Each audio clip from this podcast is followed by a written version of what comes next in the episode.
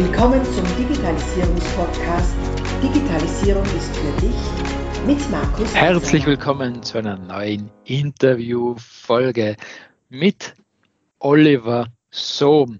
Hallo Oliver, herzlich willkommen zu meinem Podcast Digitalisierung ist für dich. Hallo, schönen guten Nachmittag, Markus. Liebe Zuhörer, der Oliver ist Professor. Wir haben wieder mal einen Professor zu Gast. Allerdings ein Professor mit sehr, sehr fundierter Praxiserfahrung. Immerhin über zehn Jahre warst du beim Fraunhofer-Institut in, in äh, Deutschland unterwegs. Mhm, genau. Dann hat die Anziehungskraft des MCI in Innsbruck bis nach Karlsruhe gewirkt und du bist dem Ruf des MCI gefolgt. Hier Professor, bist, auf, bist Head of Research Lab äh, gewesen. Äh, na, bist du immer noch, Verzeihung. Ähm, bist dann Professor für Study Coordinator for Innovation Management and Economics. Also wir haben einiges zum Übersetzen. Und du warst äh, Lektor für Innovation Management und äh, Innovation Economics. Also du kommst aus der Wirtschaftsecke. Mhm. Ähm, Fraunhofer ist wiederum äh, sehr, sehr auch zahlenorientiert und, und äh, industrielastig bin schon gespannt, wo uns das heutige Gespräch hintragen wird, äh, wie deine Reise ausgeschaut hat aus der, aus der Fraunhofer hinein ins MCI und was deine aktuellen Ansichten zur Digitalisierung sind. Nochmal herzlich willkommen. Schön, dass du dir die Zeit genommen hast. Ich danke für die Einladung, freue mich sehr. Danke dir. Ja, dann nehmen wir doch das gleich auf, oder? Du kommst aus, aus Deutschland, Karlsruhe, hast in Stuttgart äh, studiert warst dann äh, eigentlich lange Zeit beim Fraunhofer-Institut. Ich meine, das waren sehr spannende Jahre dort, sonst hättest du nicht so lange dort äh, gehalten. Äh, was waren denn da deine Aufgaben? Hast du da schon äh, mit Digitalisierung zu tun gehabt? Äh, ja, also ich bin 2005 äh, sozusagen als Frischling direkt von der Uni dort hin und habe dann als Junior Researcher angefangen, habe dann berufsbegleitend promoviert und ähm, ja, äh, sage ich mal, mit wachsender Verantwortung, Projektleitungen, Geschäftsfeldleitung, später stellvertretender Abteilungsleiter äh, von, einem, von einem Forscherteam mit 25 Leuten. Und wir haben uns dort beschäftigt mit, wie innovieren Unternehmen. Und ähm, wir haben sozusagen Forschung mit Unternehmen gemeinsam gemacht, also viele Praxisprojekte vom 20-Mann-KMU bis zum internationalen Großkonzern ähm, eben zu schauen, wie können Unternehmen innovationsfreundlicher werden, wie kann man erfolgreich Innovationen an den Markt bringen. Ähm, und die zweite Perspektive war sozusagen Forschung über Unternehmen und über Industrien. Und da haben wir eben die deutsche Bundesregierung beraten, äh, das Büro für Technikfolgenabschätzung, die Europäische Kommission. Also wenn es darum geht, wie kann die Politik Rahmenbedingungen gestalten für Innovation. Ja, und das habe ich zehn, elf Jahre lang gemacht und äh, war aber immer schon Lektor an Hochschulen. Also ich habe recht früh begonnen, schon als Doktorand, ähm, Lehraufträge anzunehmen äh, im In- und Ausland. Und das hat mir immer voll getaugt, ähm, sozusagen die Einblicke aus der Praxis dann eben auch jungen Menschen mitzugeben äh, in die Lehre zu bringen äh, und eben die ganze graue Theorie tatsächlich auch mit Anwendungsbeispielen zu füllen. Und äh, darunter war eben auch das MCI und dann kam der Tag, wo hier äh, die entsprechende Professur ausgeschrieben wurde und da haben sie mich gefragt, ob ich nicht Lust hätte. Und ich hatte Lust. ja, cool. ich finde das hochsympathisch. Also die, die Theorie mit der Praxis zu verbinden, dem ganzen Leben einzuhauchen. Also ich stehe ja überhaupt nicht auf Auswendiglernen. Theorie wird ja, also für aus meiner Sicht ist dann wirklich sinnvoll, wenn man es mit der Praxis verbinden kann und einen praktischen Nutzen zuführen. Und du hast ja ein, ein anderes Passwort äh, rausgehauen, Innovation. Nicht? Innovation, äh, das war so, so, wollen wir schon fast sagen, vor Digitalisierung, der letzte Hype, den wir durchgekaut haben. Ja, soll das nicht abschätzig klingen, aber ihr wisst ja, wenn man schon so oft solche Wörter hört, ja. geht es mit Digitalisierung auch so oft, dann denkt mein Gott, schon wieder einer, der was von genau. Digitalisierung genau. redet. Ähm, und damals war es halt Innovation. Da hast du in jeden Förderantrag hast du Innovation einschreiben müssen, äh, das war so Pflicht. Ähm, und Gleichzeitig ist es ja so wichtig, auch wenn wir jetzt wieder an die, an die heutige Denk äh, Zeit denken, Digitalisierung, Anpassung an die geänderten, sich ständig ändernden äh, Rahmenbedingungen, das ist ja im Prinzip auch Innovation, auch wenn es jetzt vielleicht kleine Innovationsschritte sind in manchen Stellen. Und du hast ja gesagt, du hast ja sehr, sehr wohl bei kleineren Betrieben äh, da geforscht, das begleitet also auch bei großen äh, Konzernen. Gibt es über diesen doch recht großen und sehr unterschiedlichen Unternehmenskulturkreis äh, hinweg eine große Klammer, was dieses Thema Innovation angeht? Gibt es da irgendwas, ein verbindendes Element? Ähm, ja, also natürlich, äh, jedes Unternehmen wehrt sich zunächst dagegen. Also das ist einfach, na, ich meine, wenn wir uns anschauen, warum, warum gibt es Unternehmen? Was ist der Sinn von Organisation? Der Sinn von Organisation ist eigentlich Reproduzierbarkeit. Ja, also ich möchte ein bestimmtes Gut, einen bestimmten Service in einer bestehenden, gleichbleibenden Qualität zu einem konstanten, wettbewerbsfähigen Preis wiederholbar äh, produzieren, bereitstellen. Das heißt, eigentlich sind Organisationen primär auf Bewahrung, auf Standardisierung, Normierung ausgelegt, ja? Komplexitätsreduktion. Innovation ist genau das Gegenteil. Innovation ist Unsicherheit, Komplexitätssteigerung, Ungewissheit, äh, ausgetretene Pfade verlassen. Und damit tut sich jede Organisation schwer. Egal, ob es ein KMU ist, die kämpfen eher mit der Unsicherheit. Was macht man mit dem Geld? Was macht man mit den knappen Ressourcen? Große Unternehmen kämpfen eher mit den starren Strukturen äh, dass sie einfach sagen, das ist einfach kein, das ist kein, dafür haben wir keine Routine, dafür gibt es keinen Vorgang, das muss oben entschieden werden und so weiter und so fort. Also äh, äh, im Endeffekt tun sich beide gleich schwer damit. Interessanterweise. Mhm. Also es tun sich beide schwer damit, auch wenn andere Gründe für die Hindernisse mhm. da sind, mhm. andere Hindernisse da sind. Mhm. Verstehe. Ja, du hast ja gesagt, äh, das Unternehmen äh, wehrt sich dagegen. Und Unternehmen sind ja, sind ja keine Lebewesen im Normalfall. Äh, das ist das, was die ja, an sich die Menschen im Unternehmen haben eine gewisse Widerstandskraft äh, gegen Veränderung, oder? Kann ich das richtig ableiten? Äh, ja, es sind gar nicht äh, immer nur die Mitarbeiter. Also die Mitarbeiter okay. sind es äh, sozusagen eher in der Folge ähm, mhm. sondern es sind eher die bestehenden Strukturen, Prozesse, das der operative Druck des Alltagsgeschäfts, was dem entge was sich dem entgegenstemmt. Also die, die normale Effizienz und Produktivitätslogik steht dem in der Regel entgegen.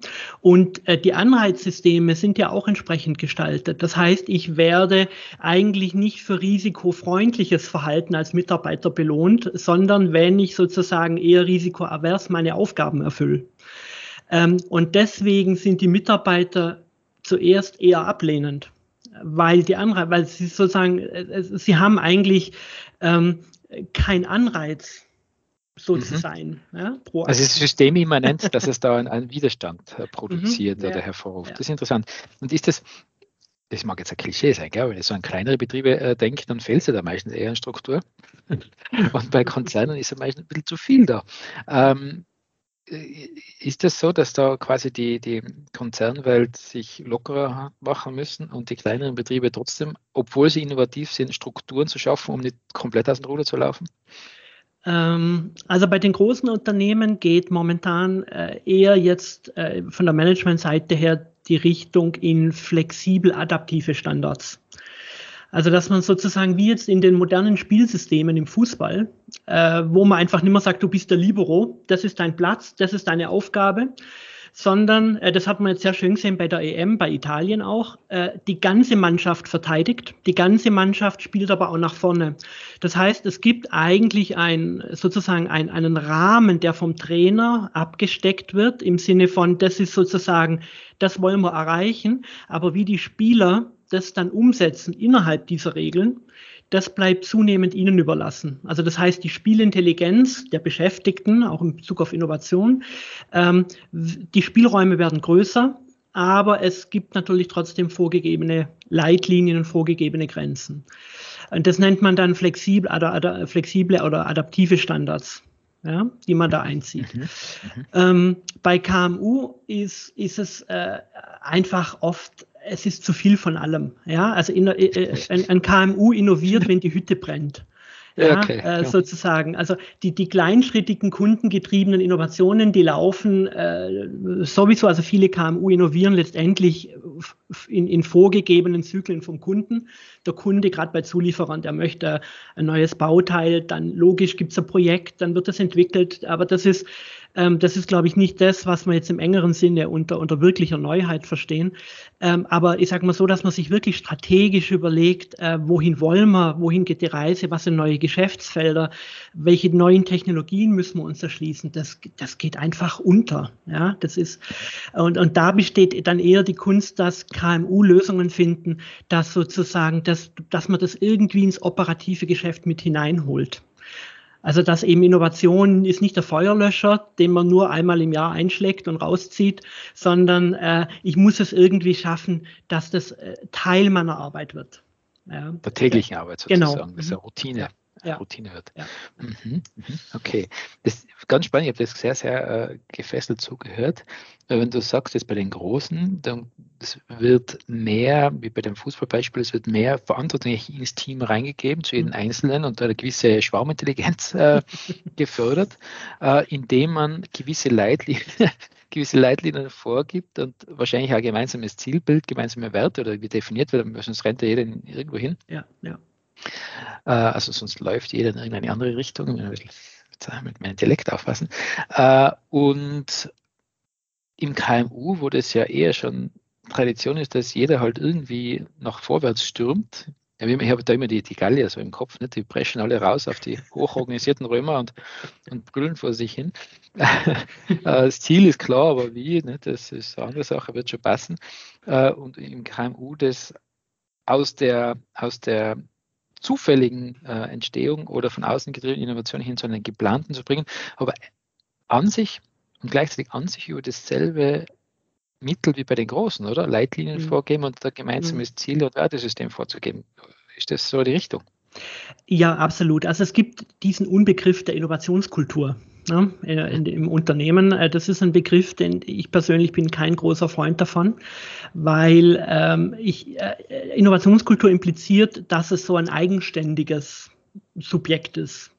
Ähm, ich bin ein größerer Fan von einer innovationsförderlichen oder innovationsfreundlichen Unternehmenskultur, weil ich kann es nicht trennen. Ja, ich kann nicht, wenn ich 360 Tage im Jahr die Mitarbeiter äh, in, in engen Vorschriften halte, in, in terroristischen Arbeitsbeziehungen halte, ihre Ideen nicht wertschätze, äh, ihnen keine Freiräume gebe, äh, sie Innovation keinen Stellenwert im Unternehmen hat, dann wird es an den fünf Tagen, wo ich es einfordere, auch nicht funktionieren. Mhm. Deswegen, äh, es ist eine Frage der gesamten Unternehmenskultur. Und, und wie du richtig sagst, es muss sozusagen, der erste Schritt ist wirklich, Innovation muss als strategisches Ziel auf die gleiche Ebene wie Geld verdienen. Ja, also äh, Innovation hat ja immer noch, man, das kann man aktuell in Tirol bei großen Unternehmen, denen es ein bisschen, wo es ein bisschen kriselt, auch beobachten. Innovation gilt immer noch als nicht wertschöpfend. Mhm. Ja, und wenn es dem Unternehmen nicht gut geht, dann äh, streiche ich natürlich zuerst da an der Geldverbrennungsmaschine. Ja? ja. Und, äh, und das, ist, das ist der erste Schritt zu sagen, Innovation ist sozusagen nicht das Schönwetterthema, äh, sondern Innovation ist ein strategisches Ziel auf der gleichen Ebene wie Wachstum, Beschäftigung, Wettbewerbsfähigkeit. Ja? Ähm, und, und, wenn ich, und wenn ich das entsprechend, wenn ich das auf diese strategische Zielebene hebe, dann muss ich es mit den gleichen Ressourcen unterfüttern. Dann muss ich sagen, so, die Ziele werden mit entsprechenden Ressourcen unterlegt. Und dann kann ich anfangen zu gestalten. Dann kann ich mit entsprechenden Prozessen, Routinen, Teams, Methoden, Tools, Werkzeugen und so weiter versuchen, das über Prozesse bis runter in den Kopf der Mitarbeiter hineinzukriegen. Aber mhm. alles andere bleibt immer unglaubwürdig sonst. Ja. Das ist äh, eine kosmetische Maßnahme, ne? Richtig, genau. Ja, ja. Das ist ja, ist ja ganz spannend, du hast jetzt ganz viele Dinge gesagt, äh, Teams, äh, Tools, Routinen und so weiter, wo es viele KMU-Unternehmer und Entscheider wahrscheinlich ein leichtes Unwohlsein in der Morgengegend hervorruft. das klingt schon so, boah, hey, wer soll das machen und wie und wann und äh, wer soll das bezahlen? Ist es, ist es eine, ein, ein, ein richtiger Ansatz oder eine richtige Sichtweise, wenn ich jetzt behaupte, dass viele dieser Wörter, die du jetzt gerade gesagt hast, jetzt gar nicht riesen Ressourcen verbrauchen muss, wenn es im Alltag richtig dosiert integriert wird. Ganz genau, ja. Ähm, auch wenn es viele Menschen nicht glauben, jeder kann kreativ sein. Und, und äh, es, es gibt wie, wie, du richtig sagst, äh, Methoden, Tools, das klingt immer nach, oder brauchen wir Software, oder müssen wir Geld in die Hand nehmen, oder müssen wir Leute trainieren, qualifizieren und so weiter und so fort. Ähm, äh, das braucht man gar nicht. Das sind so ganz, ganz einfache Geschichten, wie dass man zum Beispiel bei Personaleinstellungsgesprächen oder bei Bewerbungsgesprächen ähm, die Bewerber auch mal danach fragt, was sind denn so die größten Herausforderungen, die sie für unser Unternehmen in den nächsten Jahren sehen? Ja, solche kleinen Sachen. Das sind Sachen wie, dass man sagt, es gibt kein Projekt im Unternehmen, was nicht mit einem Debriefing endet. Ähm, äh, und das muss gar nicht in einem Wiki festgehalten werden. Die Wikis sterben eh alle wieder, ja. Äh, äh, oder, sondern es geht nur darum, den Mitarbeiter zu, zu äh, in, in, in immer wieder dazu anzuregen, Bestehendes in Frage zu stellen und sozusagen äh, rüberzubringen, dass der Wandel, die Veränderung ist nichts Schlechtes. Das ist, das ist keine Bedrohung, sondern das ist für uns, das ist eine Chance, das wird immer wieder passieren. Und von dem, was wir hier tun, äh, wird nicht alles Bestand haben. Und das ist keine Kritik und das ist kein Zurücksetzen von denjenigen, die es damals entwickelt haben, sondern das ist ein ganz normaler Lebenszyklus und der Wandel ist der Alltag. Und wenn, wenn ich das schaffe, auf der operativen Ebene immer wieder dieses im Kleinen, dieses kritische Hinterfragen, diesen Blick in die Zukunft, dieses, ist das, was wir tun und wie wir es tun, noch richtig? Ja, auch, auch Mitarbeiter versuchen zum Beispiel auch so eine nette kleine Geschichte.